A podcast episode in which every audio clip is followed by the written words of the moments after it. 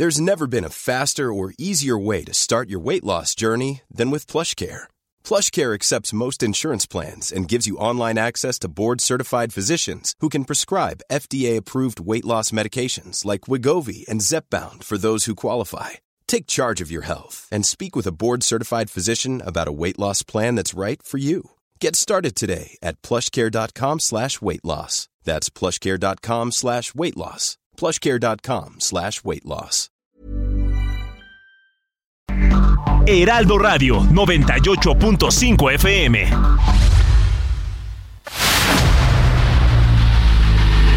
El dedo en la llaga. Había una vez un mundo en el que nadie creía. Un país de historias inexplicables. Una nación con personajes asombrosos. Santo Tomás tenía razón. Hay que ver para creer. El México increíble, las verdades que duelen, la voz de los que callan, el dedo en la llaga. Infórmate, diviértete, enójate y vuelve a empezar. El Heraldo Radio presenta El Dedo en la Llaga con Adriana Delgado. Nuestra luz era celestial. ¿Qué más podía pedir? Encontré la felicidad. Sin aviso, nuestro paraíso nos dejó. Y ahora buenas tardes, ¿cómo están? Les saluda con mucho gusto Adriana Delgado Ruiz, iniciando este su programa favorito, El Dedo en la Llaga, de este lunes 5 de septiembre del 2022. Y están escuchando esta maravillosa canción que se llama Duele. Y es con este dueto maravilloso de hermanos cantantes profesionales, este, además arreglistas y compositores. Sí, les estoy hablando de Yeezy y Joy. Escuchemos. duele.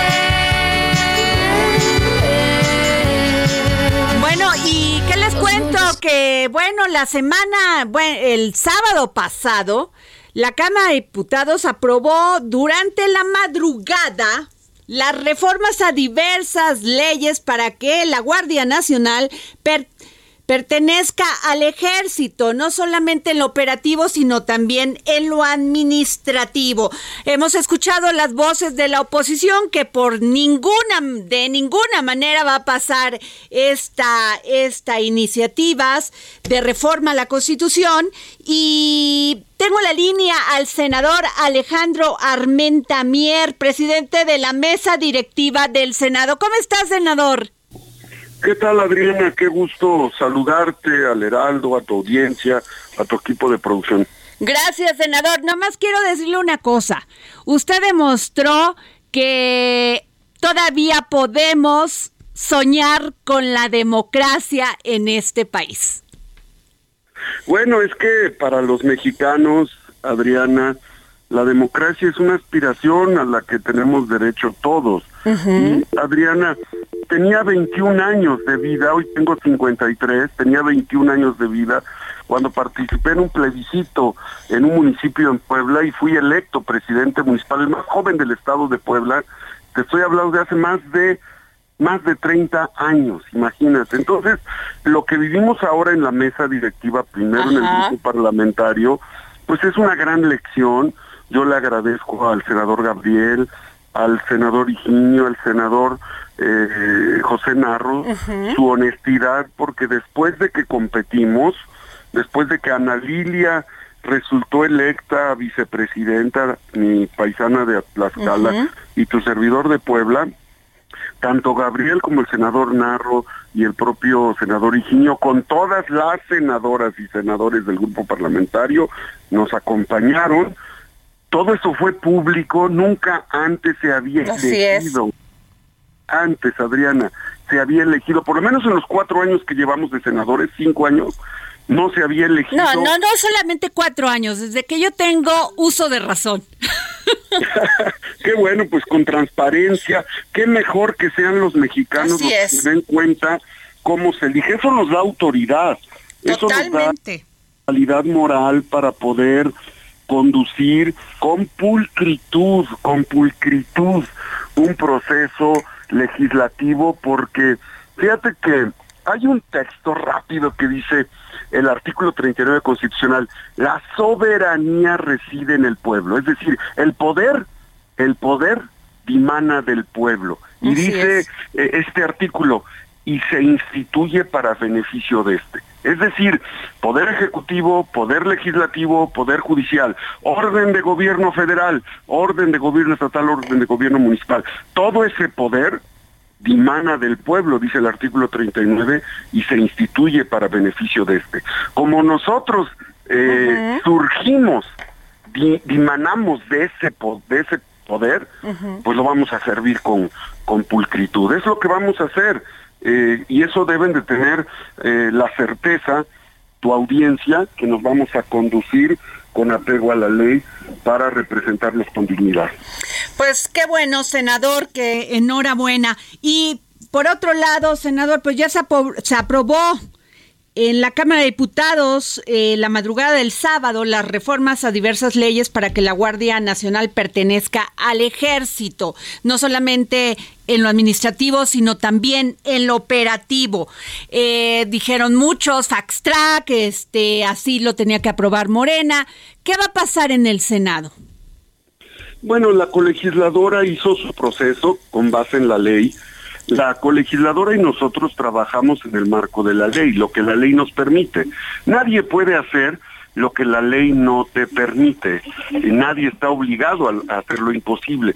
Ellos hicieron lo posible eh, en base en la ley. Nosotros respetamos a la colegisladora y ahora estaremos atentos. Estoy llegando de, de el estado de Hidalgo, acompañé al senador Julio Menchaca hoy en su papel de gobernador constitucional, hoy asumió este cargo y estoy eh, llegando a la Ciudad de, de México para estar atento y mañana, mañana procesar con cuidado esta minuta que debemos de atender con cuidado. Estamos hablando de la seguridad de los mexicanos, Adriana, y eh, en ese concepto de seguridad amplio que le compete al Poder Ejecutivo representado por el presidente Andrés Manuel, seremos muy cuidadosos y le compete primero a los grupos parlamentarios, los 128 senadores están, están incorporados a un grupo parlamentario o al grupo plural. La mesa directiva es la representación, es el órgano de gobierno emanada de esa soberanía y los coordinadores se van a poner de acuerdo en la Junta de Coordinación Política para la ruta que se debe de seguir. Esa ruta es la que nosotros tenemos que cuidar en la mesa directiva con apego a la ley. Lo que la ley permita, eso vamos a hacer. Somos un órgano autónomo, pero no somos un órgano autónomo, un poder autónomo que está confrontado ni con el judicial, ni con la colegisladora, ni con el ejecutivo. Cada quien conoce las facultades y funciones que tiene y nosotros las respetamos y las respetaremos desde la mesa directiva, Adriana. Pues muchas gracias, senador Alejandro Armenta Mier de Morena, presidente de la mesa directiva del Senado de la República. La primera vez que veo que se lleva una elección para elegir al presidente de la mesa directiva y a la vicepresidenta de manera transparente.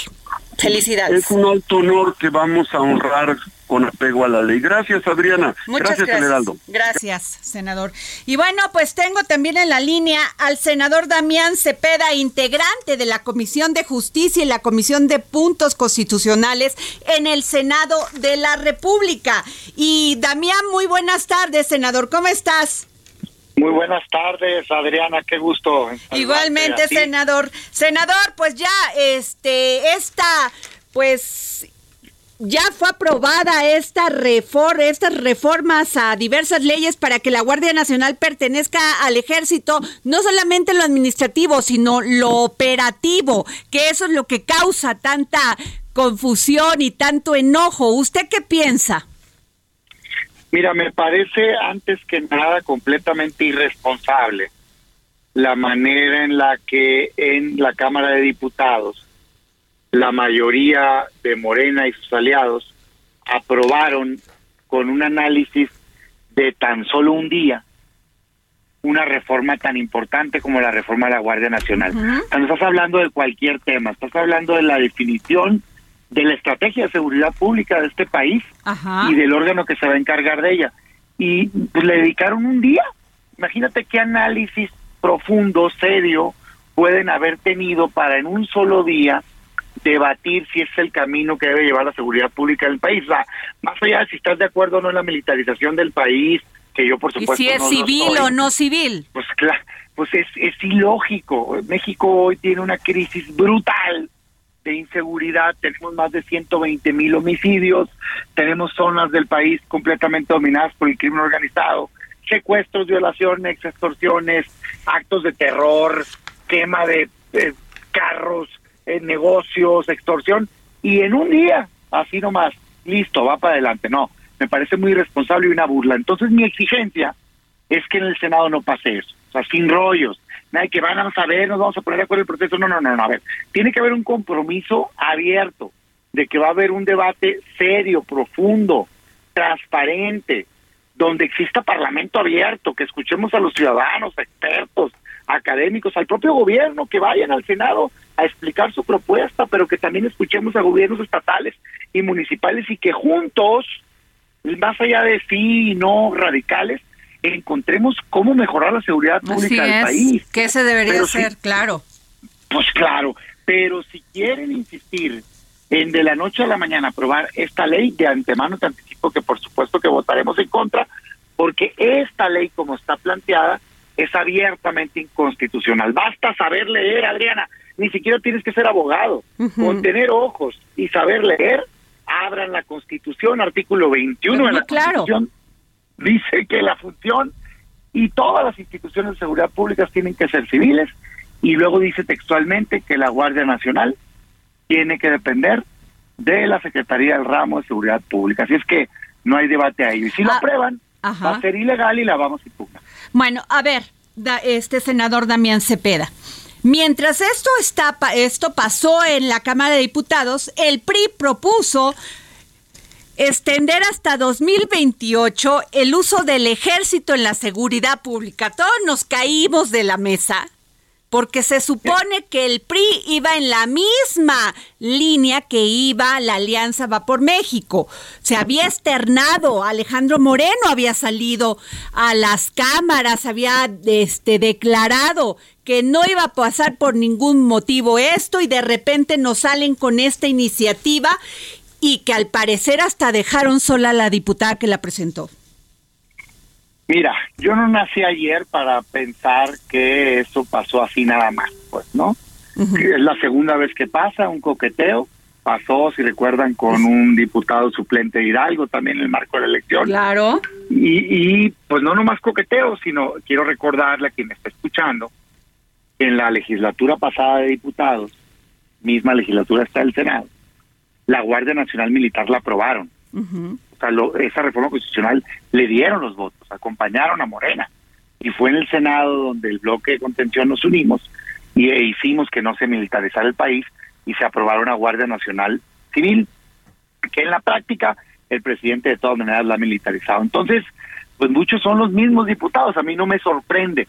Yo espero que cumplan la palabra dada, ¿no? A quienes votaron por ellos y que bajo ningún motivo se apoye ningún tipo de iniciativa que vaya en el sentido de militarizar al país. Mira, yo entiendo que hay una gran desesperación por la inseguridad del país, pero debemos de ser objetivos y claros. En el mundo, en ningún lado ha funcionado que las Fuerzas Armadas se encarguen permanentemente de la seguridad.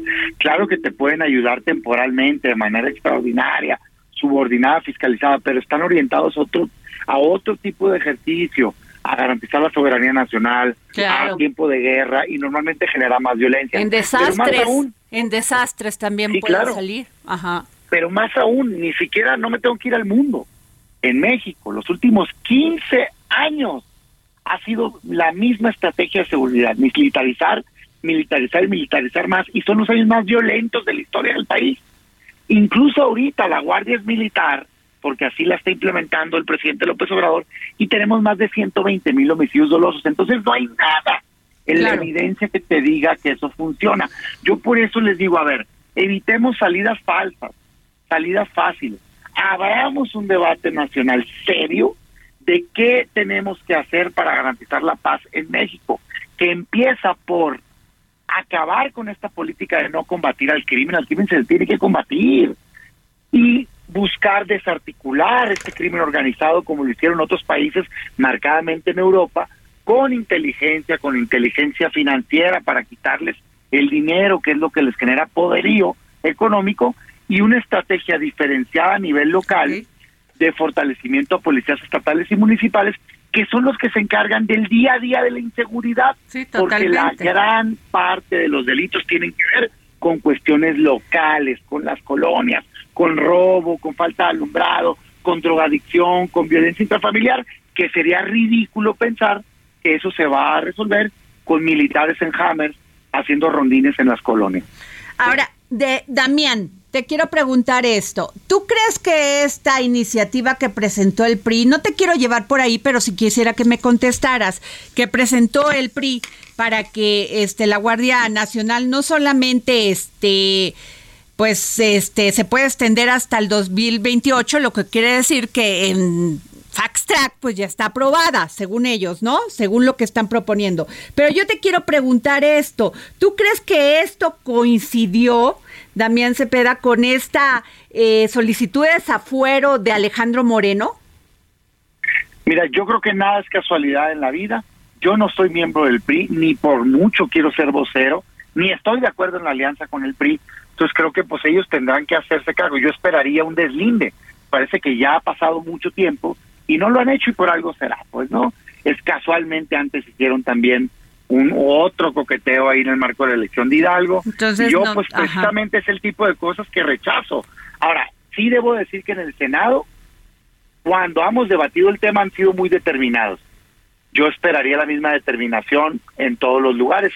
Pero sí, Adriana, te digo algo, yo, yo para nada quiero hablar a nombre de ese partido, porque ni soy parte ni estoy de acuerdo en la alianza. Nos queda clarísimo. Y, y por último, senador Damián Cepeda, eh, aquí es poco, no se entiende tanto este tema porque en la Ciudad de México sí ha funcionado la policía.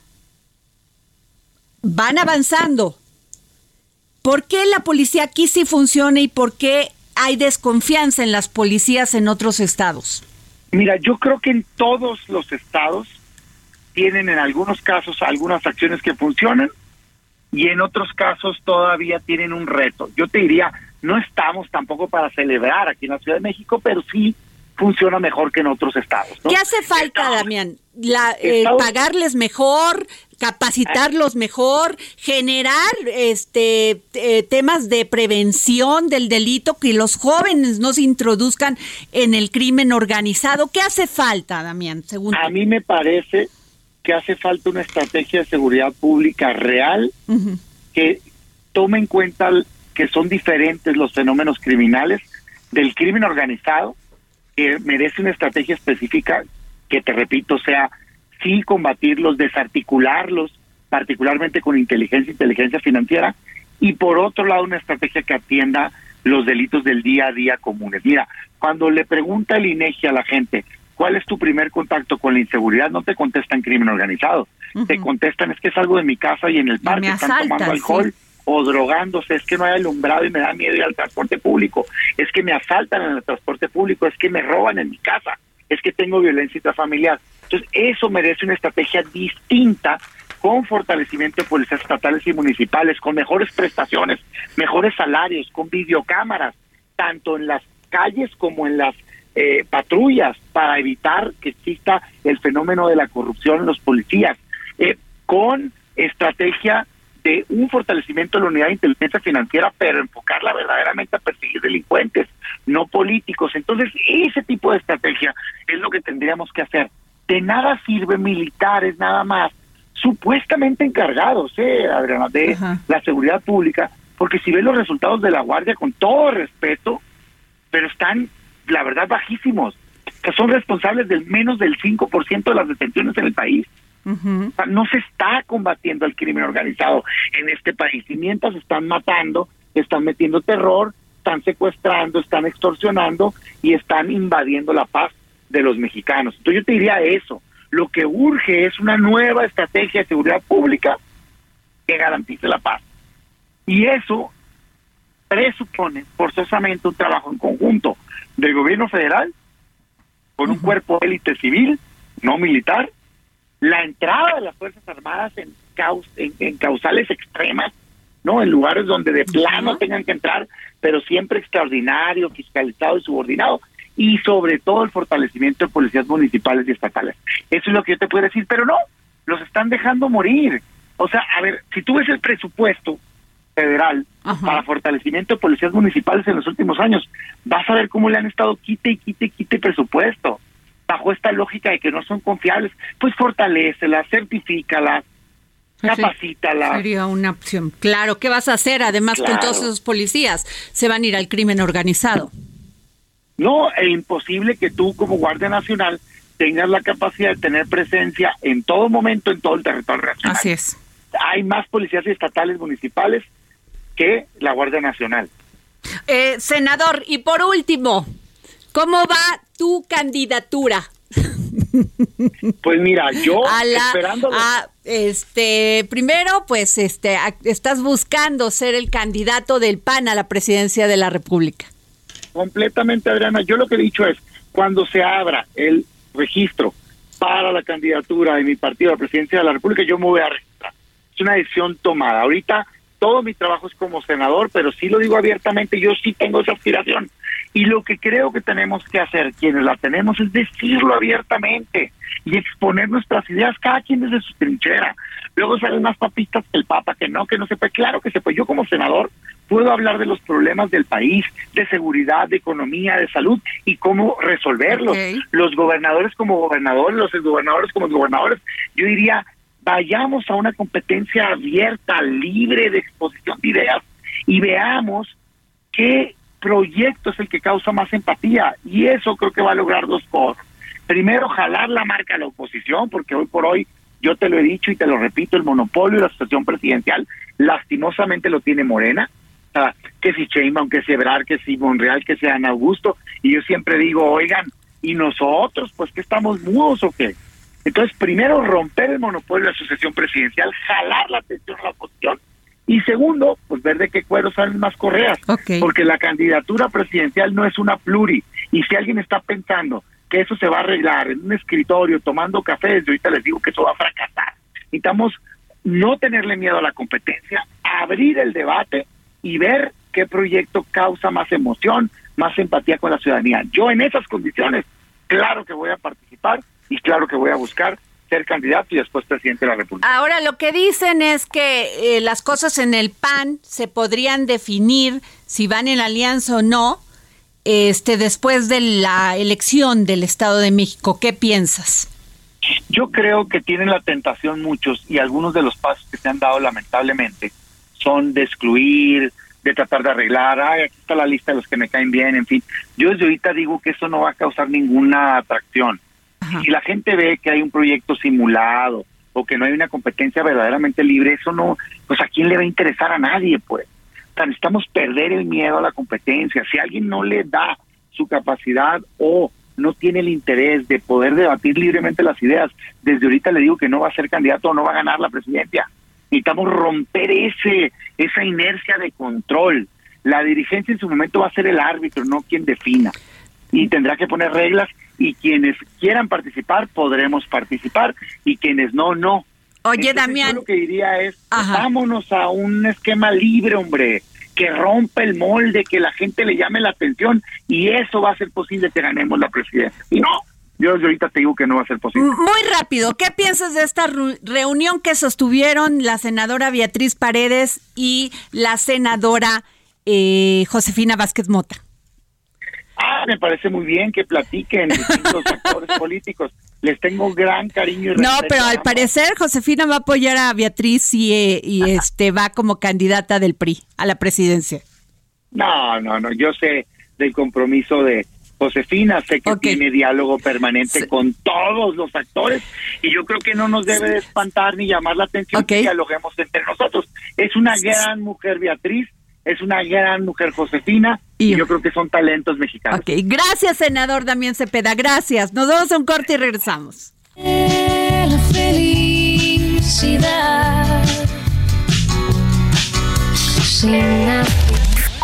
Sigue a Adriana Delgado en su cuenta de Twitter. Arroba Adri Delgado Ruiz. Además, te invitamos a enviar tus opiniones y comentarios en texto o por mensaje de audio a través de WhatsApp al 55 2544 3334. Y si quieres escuchar El Dedo en la Llaga de El Heraldo Radio, en cualquier momento y donde quiera que te encuentres, descarga el podcast disponible en Spotify y iTunes.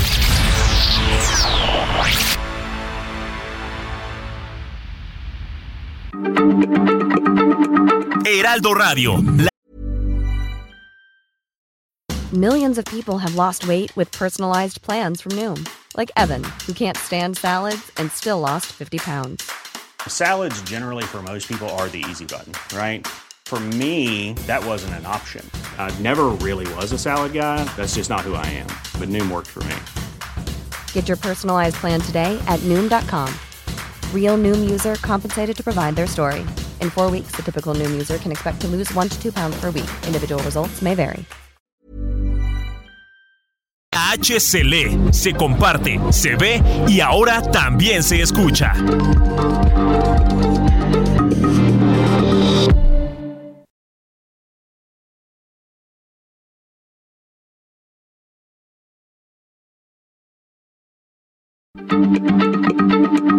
Heraldo Radio, la H se lee, se comparte, se ve y ahora también se escucha.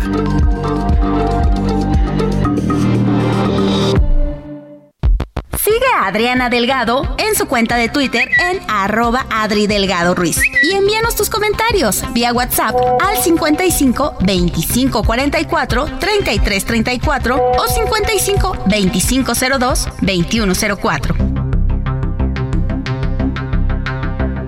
Adriana Delgado entrevista en exclusiva al diputado federal del PRI, Ricardo Aguilar. Ha sido diputado, presidente municipal de Jingotepec, diputado local, diputado federal dos veces o tres veces. Eres priista convencido. Has externado tu decisión de ser candidato del PRI para el Estado de México. Los tiempos son complicados, son difíciles, has sido respetuoso, siempre cuidadoso. ¿Cómo ves el panorama de estas elecciones que se aproximan y que además para Moreno es la joya de la corona? No hay ninguna elección igual. Todas las elecciones son distintas. He tenido la oportunidad de participar como candidato, como coordinador de campañas muchas y también como dirigente en los tres órdenes. He sido presidente del PRI de allá presidente del PRI del Estado y he sido en dos ocasiones secretario de organización del Comité Ejecutivo Nacional y siempre he tenido como experiencia el señalar con toda claridad que ninguna elección es igual a la otra. Hay que reinventarse en cada proceso electoral. Está ya en vísperas, no habrá plazo que no llegue y el próximo año se renueva la titularidad del Poder Ejecutivo, es decir, se renueva el gobernador. Y efectivamente he manifestado una aspiración, ahora tengo que ser muy cuidadoso en los términos que se ocupan para no incurrir en violaciones a la ley. Hoy no se puede señalar de candidaturas o de precandidaturas. He manifestado una intención, un político aspira a ejercer el poder en distintas áreas, desde el poder ejecutivo al poder legislativo, y veo un panorama así complejo, no imposible, porque ya hemos estado en esta circunstancia en otro momento. Jueves, 11 de la noche, El Dedo en la Llaga, Heraldo Televisión. En esta entrevista que le realicé al diputado federal Ricardo Aguilar del PRI, quien pues es un factor de poder ahí en el poniente del Estado de México y además pues me dijo que si le pues si el candidato, si el partido designaba a una mujer como candidata al Estado de México, él la apoyaría. Así que pues nos dejó muy claro que los priistas este pues se pondrían a trabajar a favor de una mujer candidata, los hombres, porque nunca ha habido mujer candidata en el Estado de México. Me sorprende, pero así fue. Así que no dejen de escucharla. Y bueno, ¿qué les cuente? Tengo en la línea Karina García. Karina García, cuéntanos qué pasa, problemas con el agua en Oaxaca. Así es, Adriana, muy buenas tardes. Pues informarte que habitantes de San Bartolo, Coyotepec, una, un municipio ubicado en la región de Valles Centrales y aproximadamente unos 20 minutos de la capital, cerraron y recuperaron simbólicamente las tierras que ocupaba la empresa refresquera Gugar. Convocados por la autoridad municipal, comunal y equidad, habitantes de este municipio iniciaron desde la madrugada de este lunes, eh, 5 de septiembre, la recuperación pacífica de su territorio. Esta acción fue un acuerdo tomado en la Asamblea de la Población de San Bartolo, Coyotepec, debido a que acusan de sequía de sus pozos y afectaciones a las familias campesinas por la actividad que realiza la empresa dedicada a la venta de refrescos y aguas embotelladas. En el 2007 la comunidad inició un juicio agrario en el que reclamó la restitución claro. de tierras aproximadamente unas 14 hectáreas, Adriana, sin embargo, hasta en el 2018 pues el tribunal les dio la razón y es la situación que se vive en este municipio de Oaxaca. Es que además, Karina, es el abuso. Ya hemos aquí en el dedo en la llaga, este, hablado del tema que pasó en Monterrey. Ahorita ya hay lluvia, pero Ternium, esta empresa acerera, acaparaba este el, los estas concesiones de agua al igual que en Gilotepec este estado de México también una empresa de, eh, de embotelladora de agua y de refresquera pues acaparan estas concesiones y la gente tiene que comprar pipas para poder tener agua no es posible. Así es, Adriana, y comentarte que aquí los habitantes han manifestado que son 60 mil millones de litros de agua que trae esta, esta empresa aquí en el municipio de San Bartolo Coyotepec. Pues te, qué bueno que está en este tema del litigio y qué bueno que están recuperando su derecho humano a tener agua. Qué bueno. Gracias, Karina. Gracias, muy buenas tardes. Y bueno, nos vemos, nos vamos con José Ignacio García, corresponsal del Heraldo Media Group en Hidalgo. ¿Cómo estás, José Ignacio? ¿Qué tal, Adriana? Un saludo a ti y a todo el auditorio. Gracias. Sé que esta tarde rindió protesta el primer gobernador emanado de un partido diferente al Revolucionario Institucional en Hidalgo, Julio Menchaca Salazar, proveniente del Movimiento Regeneración Nacional, y esto ocurrió en la explanada de Plaza Juárez en la ciudad de Pachuca, acompañado de diferentes actores políticos a nivel nacional, estatal y municipal, entre ellos precisamente el secretario de Gobernación, Adán Augusto López, también acudió el secretario de Gobernación, Marcelo Ebrard, y la jefa de gobierno de la Ciudad de México, Claudia Sheinbaum, quienes son los tres principales aspirantes a la presidencia de la República por Morena. Eh, de la misma manera acudió la secretaria de Seguridad y Protección Ciudadana, Rosa Isela Rodríguez, y senadores y políticos de Regeneración Nacional, así como el dirigente nacional de Morena, Mario Delgado. En esta toma de protesta, eh, Julio Menchaca Salazar se comprometió a impulsar una política contra la corrupción y contra el abuso que ha existido históricamente de un solo régimen. Aseguró que el PRI ya no volverá a gobernar esta entidad y que pues, primeramente se observará a los pobres como una política integral desde la nueva administración. El nuevo mandatario también aseguró que habrá un gobierno austero donde el derroche, la frivolidad quedarán a un lado y que había caracterizado a las administraciones estatales anteriores.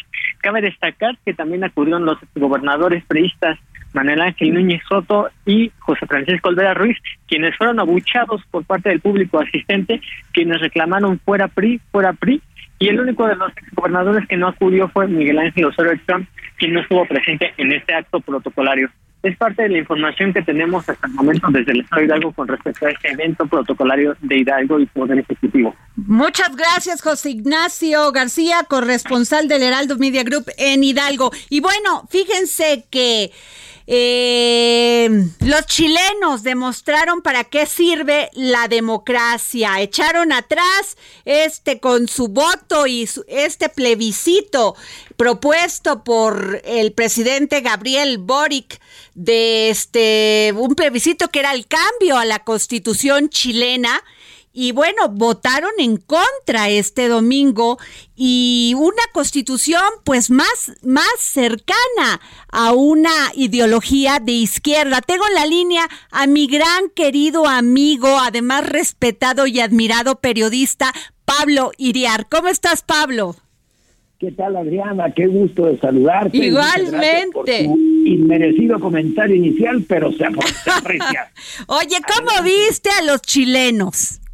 Mira, me pareció, en primer lugar, eh, un primer gran frenón a, los, a la racha de triunfos de la ola populista en América, ya no digamos América Latina, de América. Hubo uno grande con Joe Biden, era hace dos años, y ahora sí, estaba todo teñido de eh, color del populismo y Chile le ha dicho abrumadoramente no a esa eh, nueva constitución hecha con, eh, con muchos ingredientes de demagogia, de populismo y absolutamente injusta. Absolutamente injusta porque es restituir las tierras a, indígenas de las cuales fueron propietarios hace 200 años y que en algún momento vendieron y por supuesto que no hay papeles. Y, eh, y Chile conecte no a esta constitución. No quiere decir que avale la constitución de Pinochet de los años eh, 80. Exacto. sino esta constitución, tal como está, no. Por tanto, tiene que hacerse una nueva.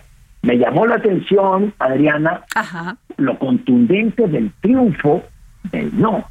Fueron 64, 75%, es decir, me, me manda el mensaje de que Chile no es un país partido en dos, ni tan dividido, ni en manos del extremismo. Es un país que eh, de manera abrumadora dice no al extremismo. Es un mensaje muy interesante que creo que va a comenzar a ser la reversa de los regímenes populistas, autoritarios y demagógicos en América Latina.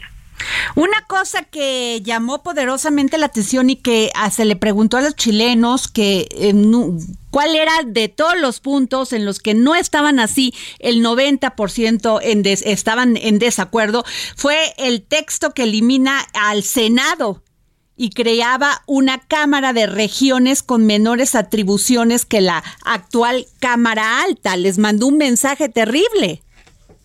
Sí, y eh, la, población chilena dijo no a ese batidillo demagógico y populista de dividir por regiones, grupos étnicos. No, no, no, no, no, no. Eh, habría sido un retroceso enorme.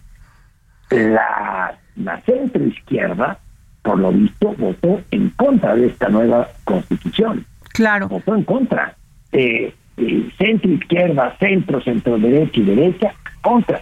Y solo quedó un grupo absolutamente minoritario de la extrema izquierda apoyando esta atomización de un país eh, como Chile, que había logrado grandes avances y eh, avances democráticos notables después de la desgarradora dictadura de Augusto Pinochet. Claro. El fin, el principio del fin de la ola populista en América Latina. Sí. Apúntalo, estimada Adriana. Claro, no, bueno, Pablo, y tú has escrito, yo te leí apenas hace el 2 de septiembre, donde hablabas del trabajo del presidente de Venezuela, que consiste en mentir todos los días con avidez malsana de un timador profesional. Sí, así es. Eh, solo con mentiras y machacar mentiras a toda hora en la publicidad, en radio, y en el caso de Maduro, a través, además de radio, en su cuenta de Twitter, eh, pues realmente ya no se le cree. El problema de Venezuela es que, eh, además de su inflación de 500%, de una industria paralizada, de la dolarización que hay en todo Venezuela, porque en los restaurantes, en las, eh, los lugares para comprar comida, solo se reciben dólares. Con la inflación que existe, no puedes cargar palegas de bolívares para comprar una pechuga de pollo que cuesta 16 dólares. Y el, un empleado promedio no gana jamás 16 dólares al mes eh, para comprar una pechuga de pollo. Entonces, y Maduro anunciando que el mundo mira asombrado el milagro venezolano. Es decir, esa, esa ola populista ya no se traga. El problema es que en Venezuela no van a poder salir de ella, Diana. ¿Por qué? Porque las Fuerzas Armadas están involucradas en el tráfico de drogas, lo mismo que el gobierno central y los gobiernos estatales. Incluso en el, en el, en el tema de Segalmex, Pablo hay involucrados de que, que hablan de este transporte de granos hacia eh, Venezuela o de Venezuela a México dentro de todas estas investigaciones al gran fraude de que fue Segalmex.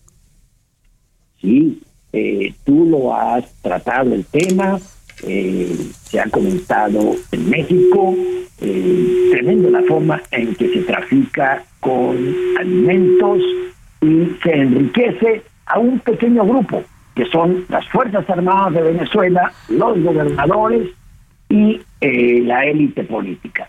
Entonces, con este tipo de negocios, más los negocios del trasiego de droga, que pasa de Colombia a través de las ex guerrillas y bueno, todavía guerrillas que no quisieron los acuerdos de paz, pasan la droga a Venezuela.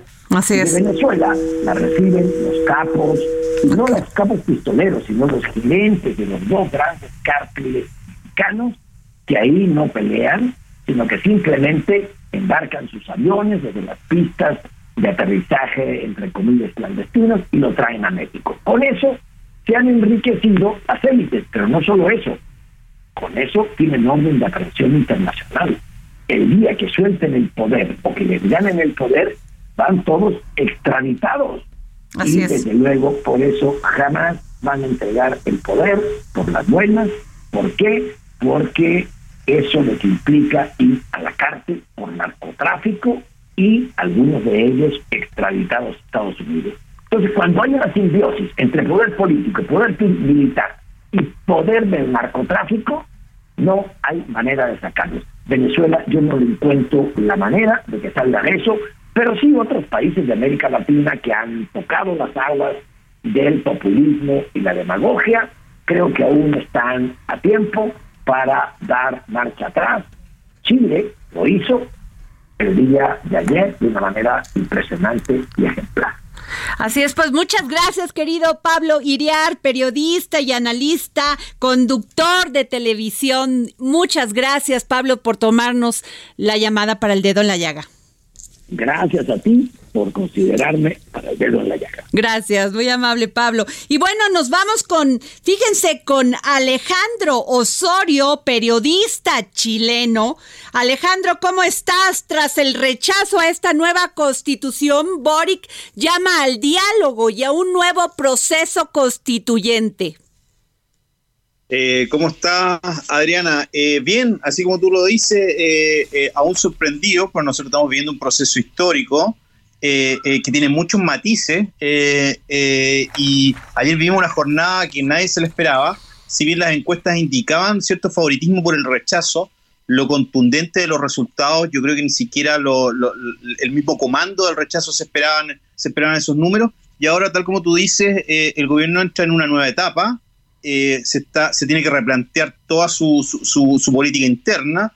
Eh, eh, quedó, delicado el, gobierno, por así decirlo, y el presidente ya ayer mismo, al reconocer el, triunfo del rechazo, también anunció modificaciones en el, en el gabinete. Los gobiernos chilenos suelen hacer pocas, pocas modificaciones en los gabinetes, sin embargo, tanto el, el, último gobierno de Piñera, por, la, por el estallido social, hizo muchas modificaciones y ahora Ajá, se nos cortó con nuestro amigo corresponsal. Por favor, vuélvemelo a poner. Bueno, pues mientras les cuento, pues este, fíjense que me llama la atención porque esta constitución, pues este, este plebiscito pues contenía cambios, cambios importantes, cambios que ya estaban también en la Constitución, pero eran los derechos sociales en la propuesta que presentaron se ampliaba el catálogo de derechos fundamentales donde figuran pues la salud, educación, vivienda, cuidados, el agua entre otros, el medio ambiente, instalaba instala la preocupación. Ya tenemos eh, sí, te escuchamos, querido Alejandro no sé en qué parte, en qué momento se, se, cortó, pero te, como te decía, el, gobierno de, de, Boris ya anunció que va a hacer algunos cambios. Eh, el gobierno quedó sensible después de la derrota tan contundente como, como, ocurrió ayer. como trancazo, Alejandro, como decimos aquí en México. Efectivamente, como ustedes dicen, fue, fue un trancazo. Acá eh, las encuestas hablaban de un triunfo del, del, del rechazo, es cierto, pero un triunfo ajustado y, al final estamos viendo una cifra que no se la esperaba a nadie de, del 60%, de más del 60%, estamos hablando del 61, del 61.8%, eh, en una jornada histórica, histórica no solo por, por la, por la trascendencia de lo que se votaba, sino porque nos enfrentábamos a un modelo nuevo de plebiscito, en Chile no se había hecho nunca, eh, y qué es lo que era lo nuevo, era el tema, eh, era que por primera vez votaban todos, o sea, ¿qué me refiero con votaban todos? Tenían inscripción automática todos los mayores de 18 años y tenían que, la obligación de votar. Anteriormente Chile, al regreso de la democracia, eh, votaban todos, pero los que voluntariamente iban a inscribirse. ¿Ah? Después eso se cambió y se cambió por una inscripción automática, pero voto voluntario. Eh, y recién ahora se instauró este nuevo modelo que se inscriben automáticamente y votan todos. Por eso que es una cifra de, de, 12 millones de votantes, es la cifra histórica, nunca, nada, nunca en ninguna elección se había votado acá en Chile tanta gente, eh, de un padrón de 15 millones.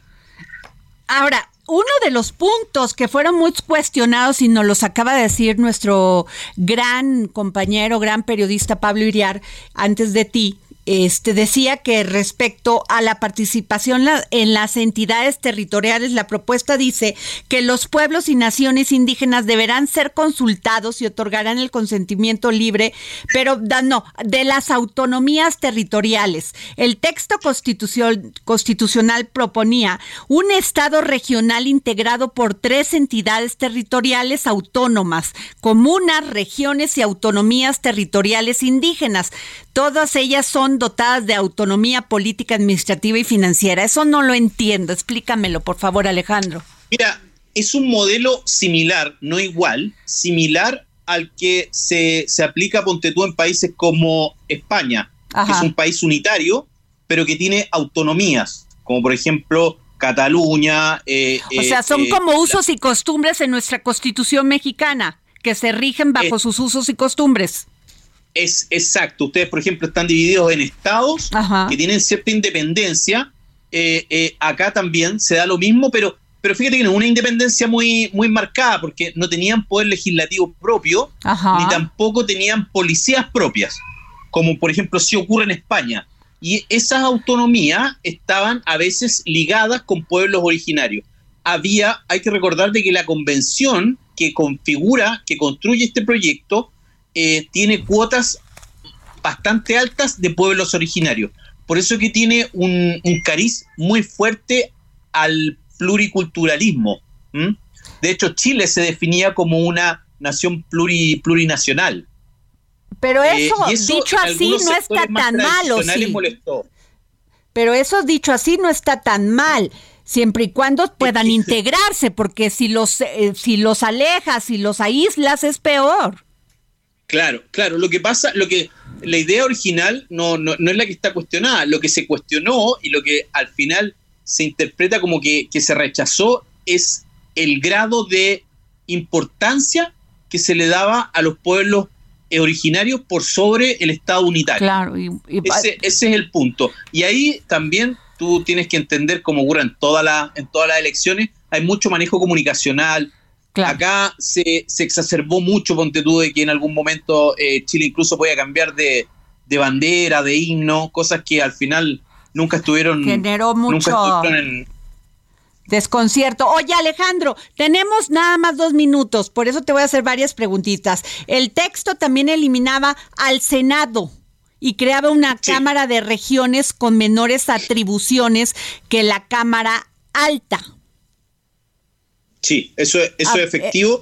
Eh, eso fue bastante criticado por la élite política. Ajá. No tanto por la gente, pero sí tuvo mucha resistencia por la élite política. Acá el, acá el Senado eh, eh, es visto como un elemento de, de, de conserva- con- conservadurismo. Y como la, la, la Asamblea, la, la constituyente chilena, eh, eh, era bastante progresista, eh, se lo, lo eliminó, lo eliminaba de, de- de- de cuajo, digamos.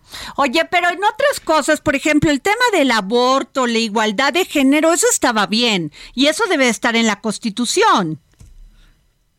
O, o sea, eh, eh, los que los que piensan más progresivamente, sí, pero tú sabes que como todo latinoamericano tenemos una un- una una, mm, una tela de, de conservadurismo importante en nuestra sociedad, así que no es tan no es tan llegar y, y cantar como se dice acá.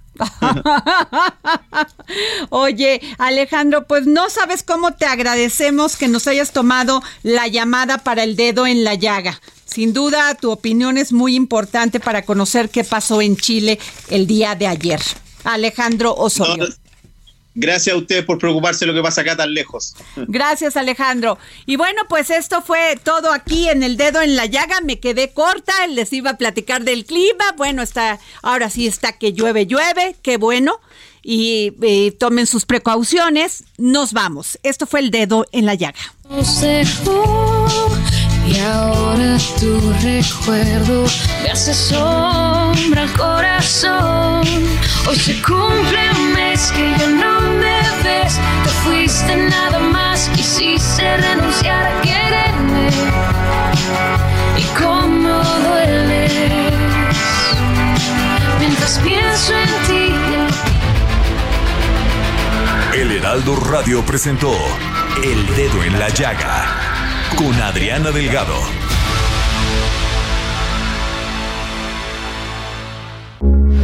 Heraldo Radio, con la H que sí suena y ahora también se escucha.